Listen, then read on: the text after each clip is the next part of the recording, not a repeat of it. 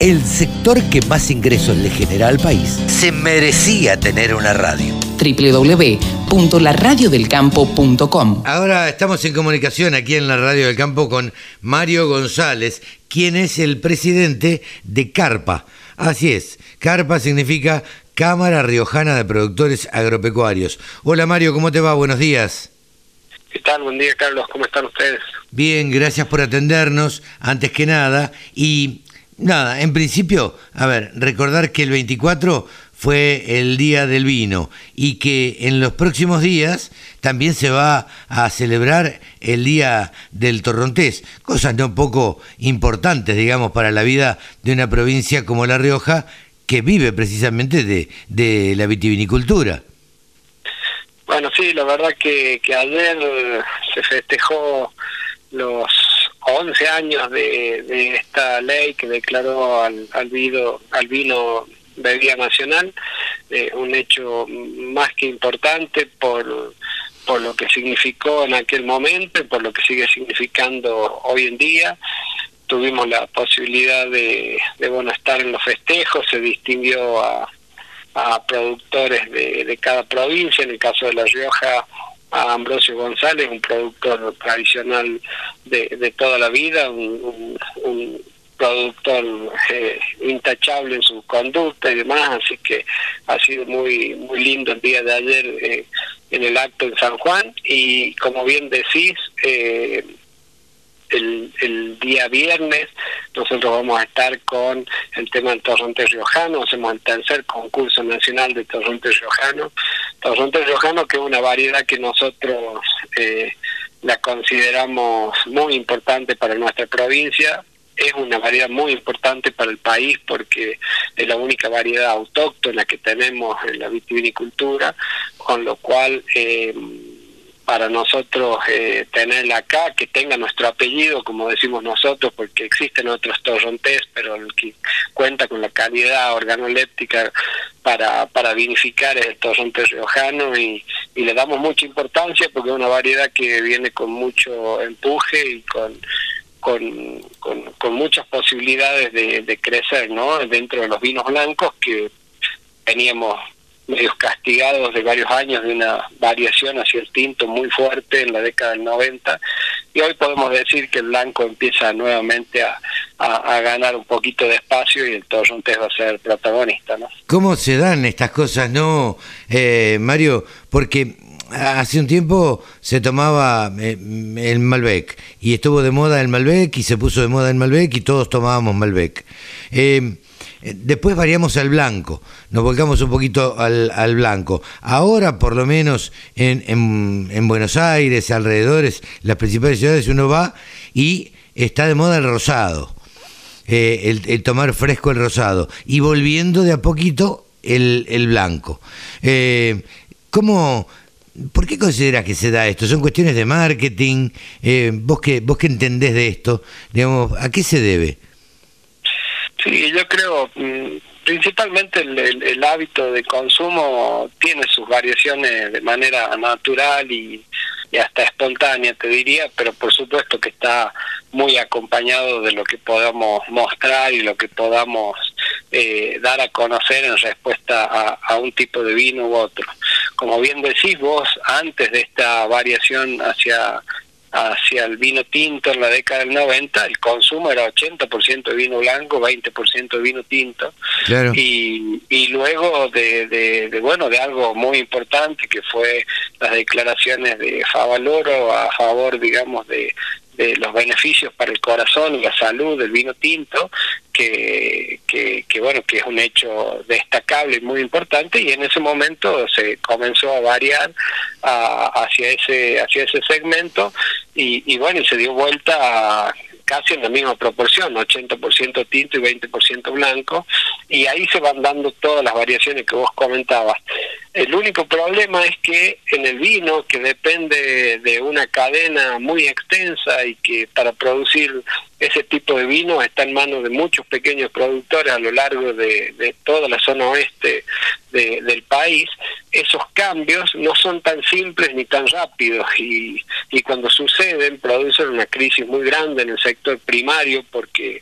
hacer un cambio hacer un cambio varietal en un cultivo perenne de estas características significan cinco años de esfuerzo, cinco años de, de no producir lo que estabas produciendo para volver a arrancar con algo nuevo y entrar en eso y hasta quizás con el riesgo de que no sabes qué va a pasar en los próximos cinco años. Con lo cual, y, claro, eh, en ese periodo de tiempo que vos estás diciendo también puede volverse este a, tomar el rosado o no sé, o el champán o, o la cerveza, qué sé yo. Sabemos que, que el vino perdió eh, eh, también en alguna época a manos de la cerveza, había perdido este terreno. Eh, luego, bueno, fue, fue recuperando el terreno, pero digo, la verdad es que es tan variable, tan variable todo esto, que a veces está bueno conversarlo y, y charlarlo, porque esto puede afectar y seriamente a los productores, ¿no es cierto?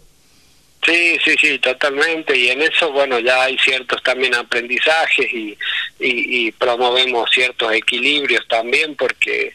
porque bueno, lo cierto es que no, no, no se puede tomar el riesgo de, de solo un, un tipo de o una variedad eh, apostando al 100%, sino más bien tener un, un equilibrio dentro de la producción, que no es fácil, porque lógicamente que está guiado por, por el mercado y el mercado traslada precios y con lo cual esas decisiones son son, son riesgosas y, y, impactan en forma directa, digamos, al productor y sobre todo la viticultura, que vuelvo a, a comentarte que está en manos de, de muchos productores, digamos, no es una industria que esté en manos de dos o tres empresas y, y que se pueda resolver fácilmente, sino que, que es un esquema general. Y, y el tema de la cerveza, por supuesto, digamos, las bebidas que fueron sustituyendo al vino en estos últimos 30 años, eh, la cerveza fue muy importante, pero también otras otras bebidas eh, azucaradas, bebidas eh, que como nosotros decimos el, el, vino el vino es un alimento, es no es una bebida eh, no común o a las otras, digamos, bebidas alcohólicas y, y, justamente la ley que lo declara al vino de vida nacional lo declara de esta manera y forma parte de la cultura, de la tradición de los argentinos de, de, de tener una mesa y de tomar y consumir responsablemente, por supuesto, eh, y, y hasta creemos que tiene muchos más beneficios que cambiarlo por una bebida azucarada que produce la obesidad en los niños, que produce muchos problemas, digamos, para la salud, mucho más graves de lo que podría eh, ocurrir eh, tomando una copa de vino en el almuerzo o, en la cena. Así que en eso, bueno, tratamos siempre de, de trabajar y, y de ir generando esos espacios de discusión para que, bueno, para que la gente, el común de la gente y sobre todo los que toman decisiones a nivel político estén informados, bien informados de, de lo que es a la hora de tomar alguna medida. Me quedé enganchado, eh, estamos charlando con Mario González, presidente de la Cámara Riojana de Productores Agropecuarios, me enganché con lo que dijiste de, la variación que hubo en los años 90 eh, y cómo se dio vuelta a, al consumo de vino tinto a raíz de palabras como, como Favaloro, lo enganché como a veces con qué pavada, digamos, o con qué poquito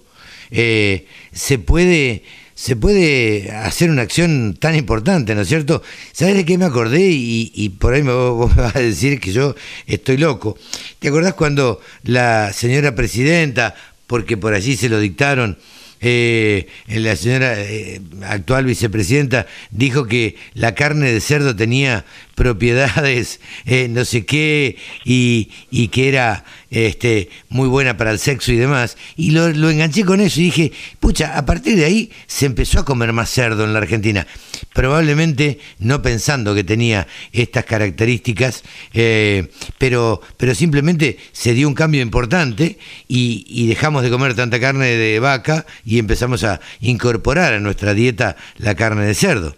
Entonces, digo, con qué poco, eh, con esos dichos de Juan Uccelli, me acuerdo, eh, este, bueno, y, y, con el trabajo que él hizo, eh, se pudo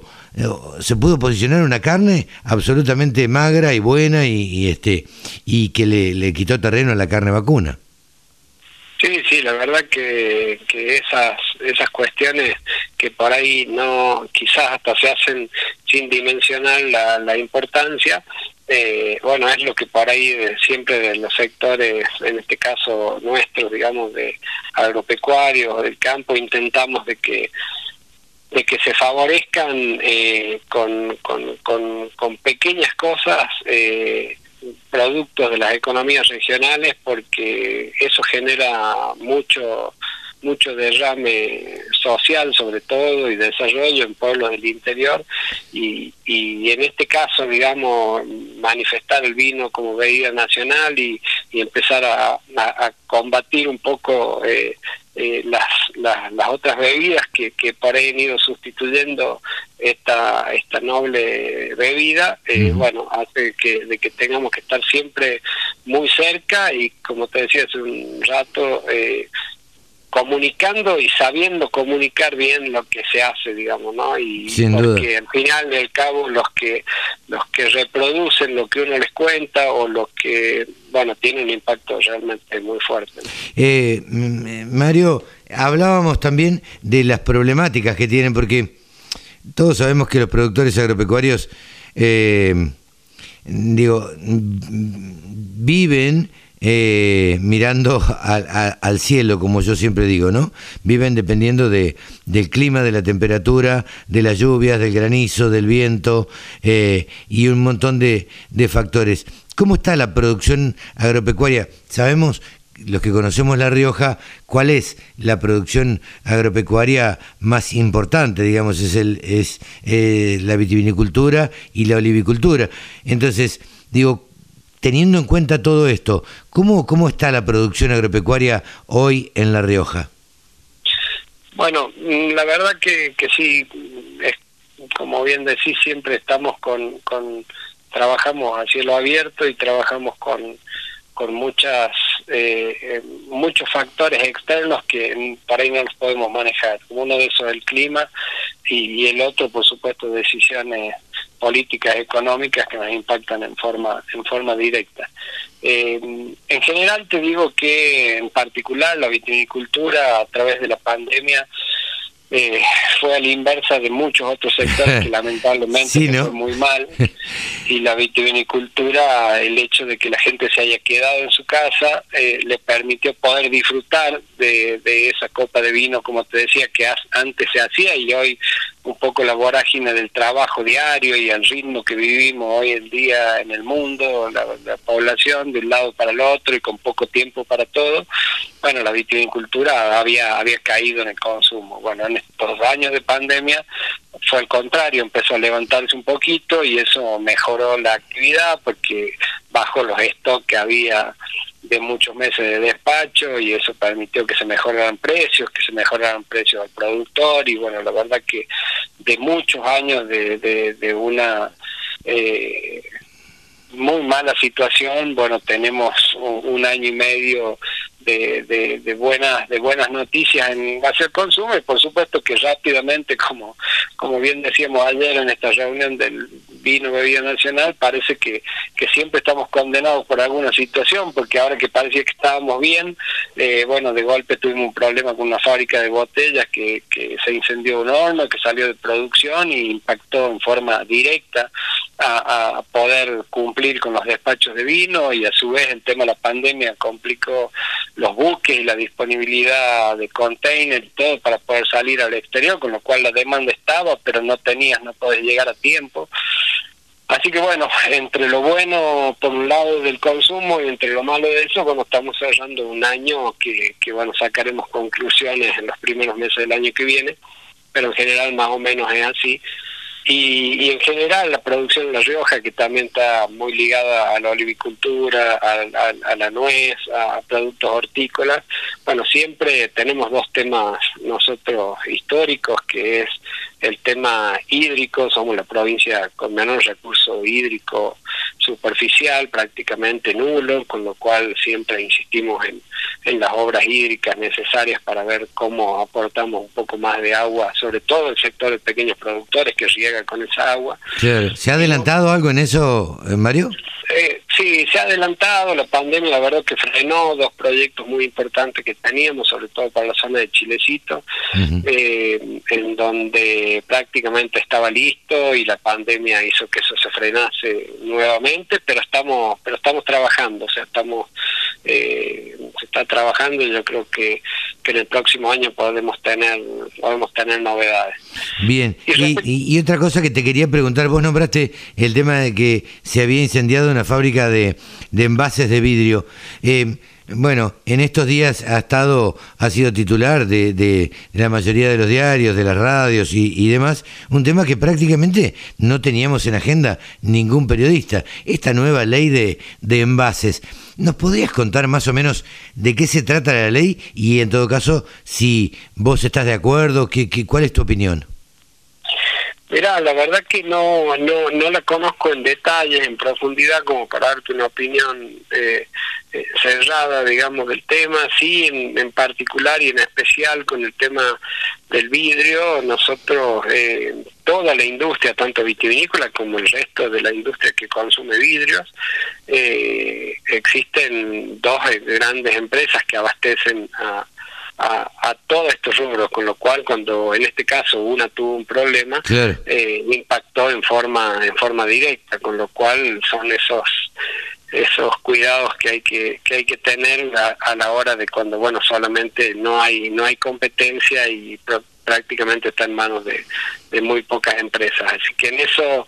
en eso creo que sí hay que hay que trabajar hay que generar eh, alternativas. Eh, en particularmente ayer el INB también anunció eh, un producto para poder volver a vender como sucedía hace muchos años atrás de con, con envases retornables en la vitivinicultura y con, con, con que las bodegas estén autorizadas a despachar como a granel hasta en envases de dos litros y medio. Entonces ah, eso significa que cada consumidor podría ir con su envase apto, que tiene que estar aprobado para una bodega, la bodega tiene que estar con las aprobaciones de esa de esa, de esa forma de expender el vino y, y se puede ir, le cargan el vino ahí y se vuelve a su casa con el vino y lo que impacta esto con el medio ambiente, ¿no es cierto? Porque no seguimos generando envases, no no tenemos, eh, digamos, ningún tipo de problema en eso y bajamos los costos. sí, sí, sí. En el, en el vino, en el vino, el, la botella significa un costo realmente importante y hasta muchas veces en vinos básicos eh, era más caro que el producto, digamos, que, que, va adentro, con lo cual, bueno, es un tema particular para tenerlo en cuenta. ¿no? Eh, por último, te pregunto, y no,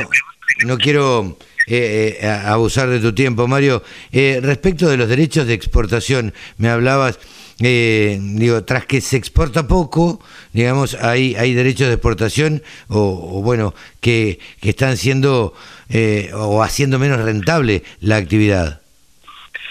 Sí, sí, en eso es un pedido que tenemos desde ya varios años planteado. Eh, ayer se planteó nuevamente al ministro Julián Domínguez, el cual el cual manifestó que lo está trabajando y que lo considera totalmente viable eh, y nuestra nuestra posición está en función de lo que significa el vino en materia de valor agregado para generar, digamos, una, una exportación, ¿no? O sea, el componente de valor agregado que tiene la vitivinicultura no lo tiene ninguna otra actividad productiva, con lo cual encima de que eh, pasamos por todos esos costos y generamos todo el volumen de trabajo y demás, creemos que que es injusto tener la misma posición que un producto que directamente no se le hace ningún trabajo extra y sale a la exportación. Así que sí, sí, no es lo mismo exportar vino que soja, digamos, está claro, ¿no? Tal cual, tal cual. Por ahí, por ahí viene un poco el, el planteo y, y, bueno, tratar de ver eh, las posibilidades de, de que esa de que esa mejora nos ayuda a que no sea un impacto negativo para el país ni para ni para ninguna cuestión fiscal porque creemos que eso nos va a permitir ser más competitivos aumentar las exportaciones y traer más dólares a la Argentina ¿no? claro que bastante falta que hacen Mario eh, realmente te agradezco muchísimo esta charla con la radio del campo eh, como presidente de la Cámara Riojana de Productores Agropecuarios. Eh, bueno, ha sido bastante esclarecedora esta charla para que la gente conozca, la gente de todo el país. Sabemos que la Radio del Campo llega a través de Internet a todo el país eh, y a países vecinos y se enteren, bueno, cuáles son las características de la producción agropecuaria de una provincia netamente productora de, vino y asociada al torrontés, como vos decías. Y bueno, nosotros no tenemos más que eh, agradecimiento. Eh, ponernos a disposición, como siempre, como hacemos con todo el mundo, eh, de, las, de los productores agropecuarios, a quienes, a quienes nos debemos. Y bueno, los micrófonos están abiertos para cuando ustedes lo necesiten, Mario.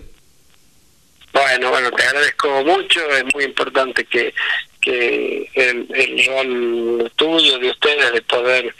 transmitir lo, lo que hacemos acá en el interior del interior porque estamos en un pueblo eh, muy muy lejano de, de, los grandes centros urbanos pero en donde le ponemos mucha pasión y mucha energía a lo que hacemos así que está es muy interesante que lo puedas transmitir y que y que otra gente pueda también conocer no así que Mario vos vos vivís en, en la Rioja capital no, no, vivo en Chilecito. Ah, en mira. Estamos a 200 kilómetros de, Conocemos, de la conozco, conozco, conozco, conozco, conozco. Eh, sobre todo conozco eh, eh, el cable carril, eh, que no me acuerdo cómo se llama, este, y el restaurante que está arriba, el Gran Pez. El Gran Pez, sí, sí, sí, sí excelente ya, comida. Ya estaremos, ya estaremos por ahí nuevamente y este y los iremos a visitar y nos tomaremos un buen torrontés. Mario. Bueno, muchísimas gracias y por supuesto lo estaremos esperando. Mario González ha pasado en los micrófonos de la Radio del Campo, el presidente de CARPA, la Cámara Riojana de Productores Agropecuarios. Agricultura, ganadería, semillas, razas, precios, tecnología. Toda la información en laradiodelcampo.com.